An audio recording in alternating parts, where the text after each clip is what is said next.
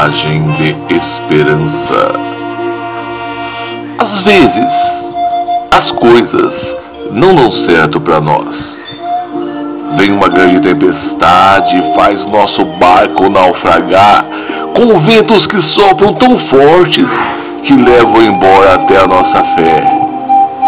A tentação que leva ao pecado e à queda tantas coisas que nos envolvemos sem perceber, e quando percebemos, já estamos fracos, caídos, sem forças para continuar, até para buscar força e sorte no Altíssimo.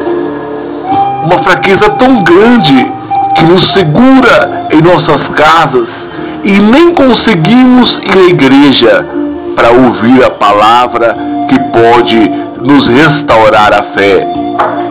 Então, é hora de usarmos aquele último suspiro de vida que sobrou do fundo da alma para começarmos a falar com o Senhor, que é a fonte da vida, pedindo Sua graça para recomeçar, dobrando nossos joelhos para orar, começar dizendo apenas Glória a Deus. Assim, a alegria do Senhor vai brotando devagar em nossas almas.